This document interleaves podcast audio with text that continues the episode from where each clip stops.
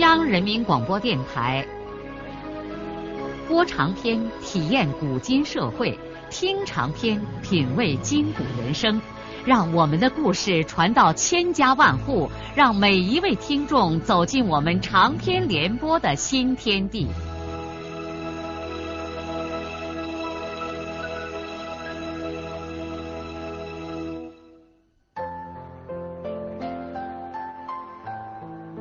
听众朋友，请继续欣赏荣获茅盾文学奖的、由中国文联出版社出版的路遥的长篇小说《平凡的世界》，由李野墨演播。旁边坐着的贾冰羞的是满脸通红，赶忙低下了头。这次他来省上是专门想弄几个钱，为他和他周围的几位诗友出诗集的。也正是在他的沉默下，黑老才不得不亲自出马来找吴斌。一来黑老对黄元有感情，二来贾冰给他拿来了一大堆的土特产，不办事儿就对不起人了。古风铃。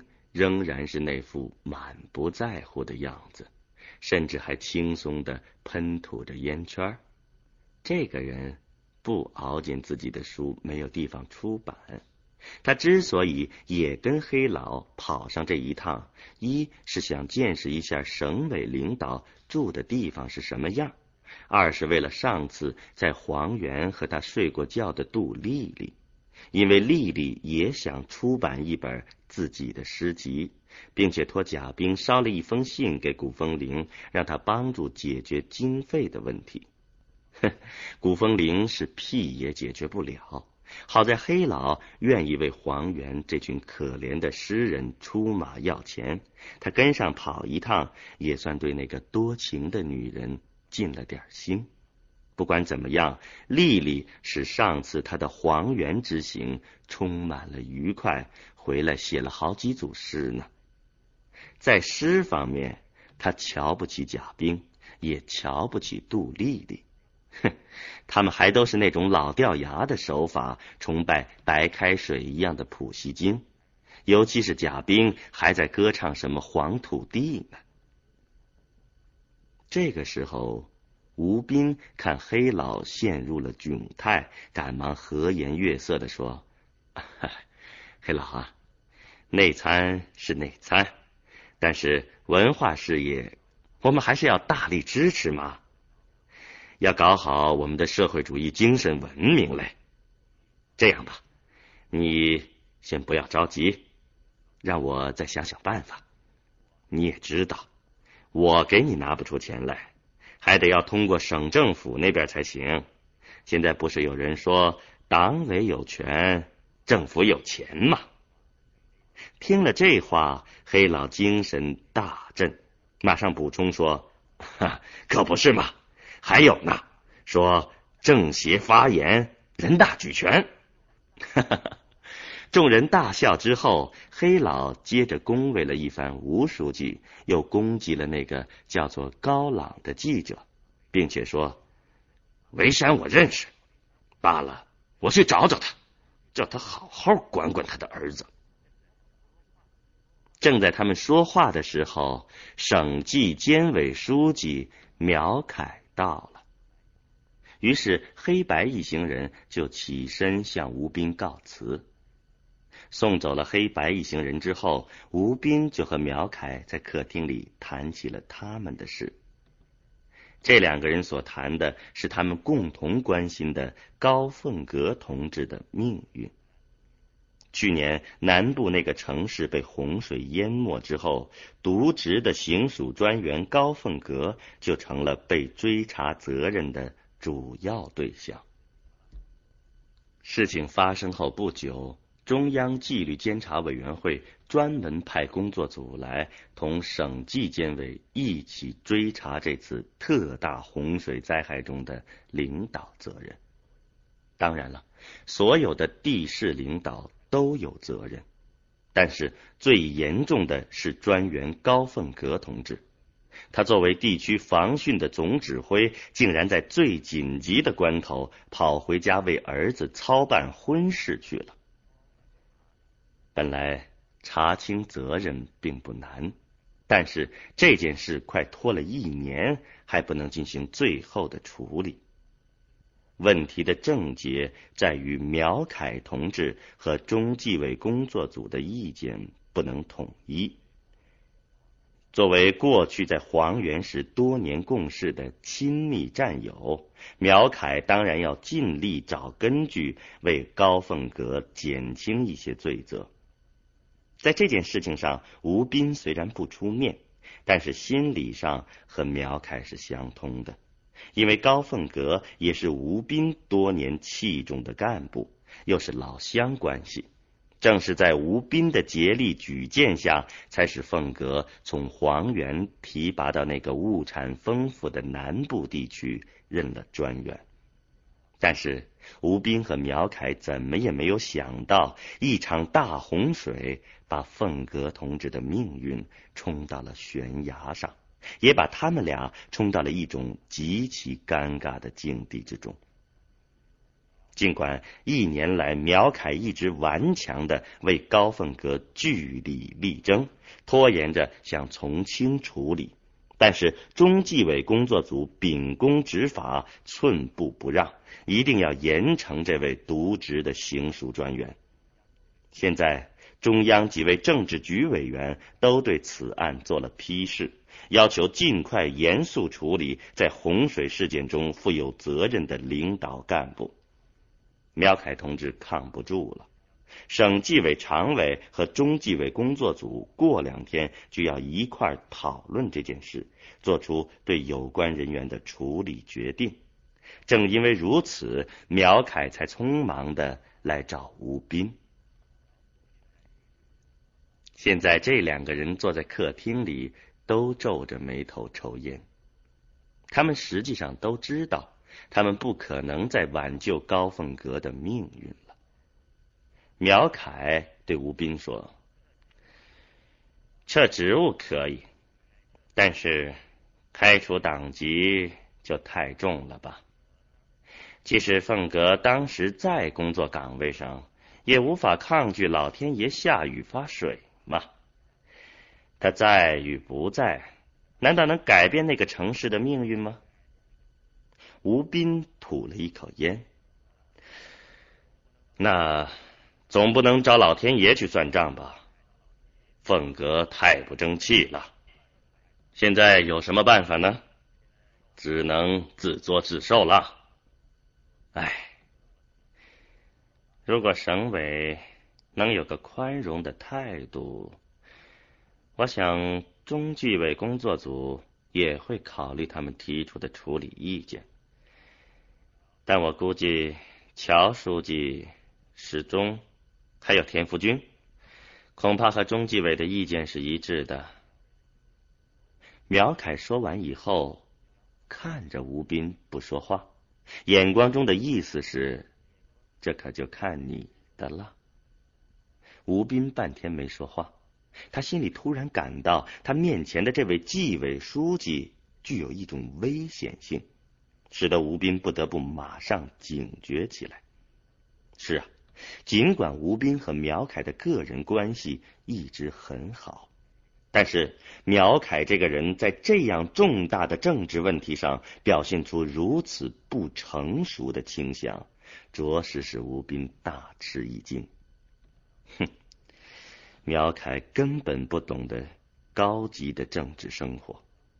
看起来根本就不像个省上的领导，倒像个区乡的干部。开玩笑呢！为了个高凤阁，这个人竟然天真的希望我吴斌跟中央和大多数省委领导对抗，这不等于要把我吴斌置于死地吗？简直是可笑！但是苗凯实际上从反面提醒了吴斌。吴斌立刻坚定了自己在这件事情上将要表明的态度。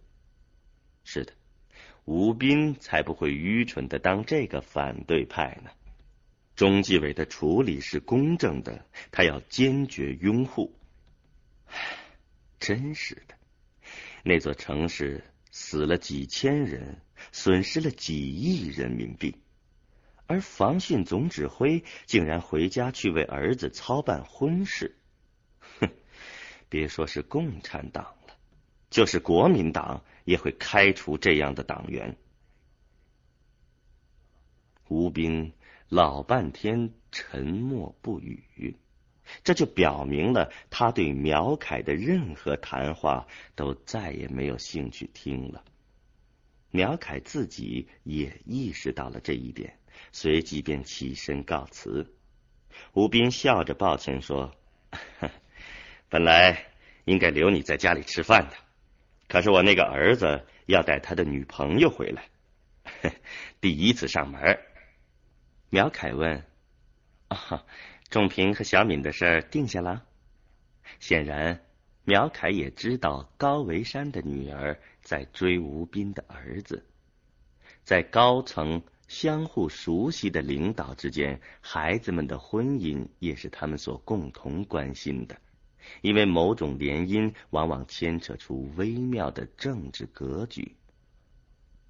哈哈，不是维山的女儿，是黄原的一个女孩子。听说老家在元溪县，谁的孩子？苗凯一听吴书记的儿子找了一个黄园的姑娘，不由得敏感了起来，因为黄园是他待过很多年的地方。该不会是田福军的什么亲戚吧？当然了，肯定不会是田福军的女儿。田福军的女儿正是在那场该死的洪水里淹死了。吴斌笑了笑说：“哈 哈我也不知道是谁的女儿，是个农村姑娘。农村的。”苗凯大惑不解，不过他马上又笑着说：“ 那你得好好的准备喽。”两个人说笑着，吴斌一直把苗凯送到门外的汽车旁。这份融洽的气氛，根本就看不出刚才他们进行了一次双方都感到不融洽的谈话。五点多钟，仲平终于和他的女朋友回到了家里。吴斌和老伴儿一见儿子带回来的是这么个潇洒漂亮的姑娘，而且言谈举止没有一点农村人的味道，高兴的简直不知道如何是好。仲平他妈一改过去的态度，很快的就喜欢上了这个未来的儿媳妇儿。吃饭的时候，他坐在兰香的旁边，不断的给兰香往小碟子里夹菜。黎明，当这个近三百万人口的大都市从睡梦中醒来之后，即刻就像平静的大海掀起了风暴，到处都充满了喧嚣与纷扰，大街小巷涌动着人和车辆的洪流，十字街口扭结着自行车的漩涡。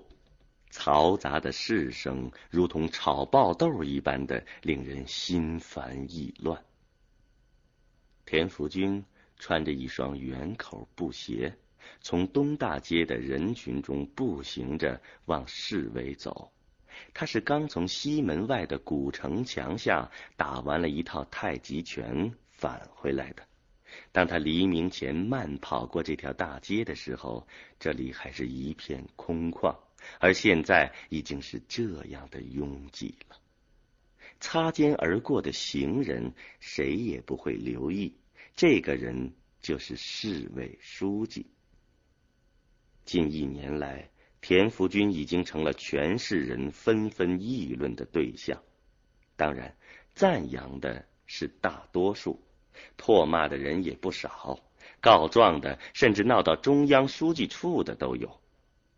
不过说实话，这个城市的市委书记也太难当了。在田福军出来的时候，就迎面遇上了黑龙河农场大闹市委这样棘手的事件，历史遗留和现实滋生的问题堆积如山。总之，这是一条巨大而到处是漏洞的船。田福军既要为这条船掌舵，同时还要忙着修补船上各处的窟窿眼儿。市委这面改组了，但是政府那面的班子仍然没有动。市长和几个副市长之间矛盾重重，根本就无力抓工作。田福军等于是既当书记。又当市长，这是一个惯于挑剔的城市。作为这个市的领导，没有相当的本事与胆识，根本就压不住阵脚。当初听说穷的叮当响的黄原地区的书记要来这个城市当书记，市民们大都不以为然，有的甚至嗤之以鼻。是啊，田福军的确没有领导大城市的经验。可怕的是，他在工作上面临巨大困难的同时，又遭受了失去女儿的沉重打击。那一个月之间，田福军的头发就白了三分之二啊！正是带着这样沉重的压力和心灵的伤痛。田福军开始领导这个城市，刷新他的面貌。首先，除过一部分带有长期战略性的规划之外，这个城市目前最紧迫的问题是什么呢？也就是说，田福军应该把精力和时间先往哪方面使用和支配呢？问题很快就有了个明确的答案。必须首先抓城市建设和城市管理，卫生差，蔬菜供应短缺，公共交通紧张，所有这些连外国人也给中央提意见。是啊，衣食住行，吃喝拉撒睡，如果把群众生活安排不好，秩序不好，没有一个好的条件和环境，什么都无从谈起。古人都讲安居乐业来，不安居何乐其业？于是田福军立刻主持成立了市环境服务整顿指挥部，自己充任总指挥，召开各种动员会、调查会，在听取不同意见的基础上，由田福军亲自草拟了三十条要求，制定了奖惩细则。全市上下总动员，抓环境卫生，抓服务质量，四处张贴着总指挥部内容详尽的公告。田福军本人则像巡视阵前的统帅，沿街每一段路、每一个店铺的望过查看，一旦发现问题，就请来该段的负责人，刀下见菜，马上罚款。一个月以后，城市骤然间就像重新换了面貌。严格的制度使这个面貌一直保持了下来。仅此一举，田福军便在这个城市声望鹊起。当然了，也有人攻击田福军是靠罚款来搞工作的。是的，罚了。尽管田福军强调以教育为主，但是该罚的。也没有手软。其实，在大整顿的过程当中，总共罚款了三百多起，现金总额还不到万元。就这个近三百万人口的城市来说，多乎哉？不多也。但是换来的是一座崭新的城市。这阵儿，田福军还在清晨拥挤的人行道上。蹒跚而行，尽管只有一年，田福军看起来一下子苍老了许多，身板瘦弱而单薄，肩背都有些佝偻，只有那双稍稍眯缝的眼睛仍然不失当年的活色，那眼光挑剔着周围的一切。市民们挑剔的看这个城市的当家人，而他也挑剔的看这个城市一切不顺眼的地方。只有他挑剔的多些，别人才会挑剔他少些。当他路过一个杂货铺的时候，便不由得抬头望了一眼牌匾，上面写着“日新杂货店”。嗯，对着嘞，就是这家铺子。田福军记起来，昨天晚报上有一封读者来信，是作家协会的一位诗人写的，说在这个杂货店买了一只烧水用的铝壶，刚用第一次就漏水，并且在信后面还写了几句讽刺性的打油诗。记得那位诗人的名字叫古风铃。田福军现在顺路就走进了这个杂货店，这是一个集体单位，经理和售货员马上就认出了田福军是谁。他们早在电视上就认识了市委书记。田福军一开口便询问报上读者来信所提到的那只铝壶。经理立刻告诉他，他们一见报，昨天晚上就带了一只新壶，亲自到那位用户家里替他换了，而且还道了歉。田福军表扬说：“嗯，这就好嘛。”随即便转出了这个杂货店，继续往市委那边走去。田福军又走进了另一家个体户店铺，他想抽支烟。但是身上没带火柴，他对那位用肮脏绳子把石头眼镜拴在光头上的店主说：“买盒火柴。”那个店主从镜框上面白了他一眼：“您再找一下，看这几天哪儿有火柴来。”田福军一愣：“没有火柴了？早就断了。”田福军转身出来，走进旁边一家国营服饰商店，一打问，也没有。哎呀，火柴断了这么多天，怎么不知道呢？田福军索性不回市委去了，他走到街上的公共电话间，要了他的秘书。他对秘书说：“让吴死把车开到东大街罗马市口来。”秘书在电话上告诉他。农办张主任和农业局江局长正在办公室等着您呢，让他们过一个半小时再来吧。知道了。不到五分钟，田福军就在罗马市口坐上了小车。他先去了市商业局，然后带着正副局长又去了火柴厂、仓库，都是为了解决火柴的问题。他当场做出了决定。把所有库存火柴全部拿到市场上去。他批评商业局长说：“你怕脱销，把火柴压了那么多，你压的越多，人家越买不到火柴，买的人也就越多，这是无谓的制造紧张嘛。让营业员给顾客讲清楚，这几天一个人只准买一包，就说先用着。”火柴问题马上就可以解决。田福军同时又在市火柴厂给黄原地委书记胡正文挂了个电话，让胡正文把黄原火柴厂的火柴给这里支援一部分，然后指示惊慌失措的商业局长立刻到外地组织货源。上午九点半，田福军才走进了自己的办公室。农办主任和农业局长正在等他。我估计你们还没有解决化肥问题吧？